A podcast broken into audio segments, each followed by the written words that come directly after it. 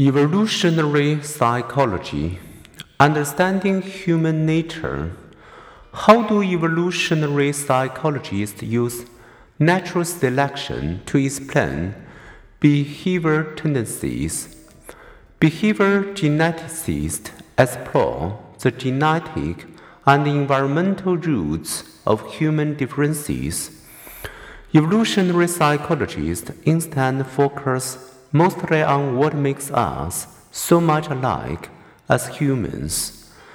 They use Charles Darwin's principle of natural selection, arguably the most momentous idea ever to occur to a human mind, said Richard Dawkins. To understand the roots of behavior and the mental process, the idea simplified is this Organisms' varied offspring compete for survival.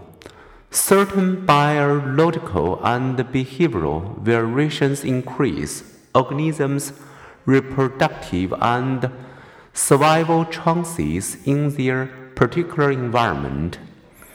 Offspring that survive are more likely to pass their genes to ensuing generations. Thus, over time, population characteristics may change. To see these principles at work, let's consider a straightforward example in foxes.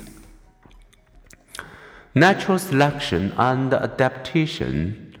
A fox is a wild and wary animal. If you capture a fox and try to befriend it, be careful. Stick your hand in the cage, and if the timid fox can't flee, it may snack on your fingers. Russian scientist Dmitry Belyaev wondered how our human ancestors had domesticated dogs from their equally wild wolf forebears. Might he, within a comparatively short stretch of time, accomplish a similar feat by transforming the fearful fox into a friendly fox.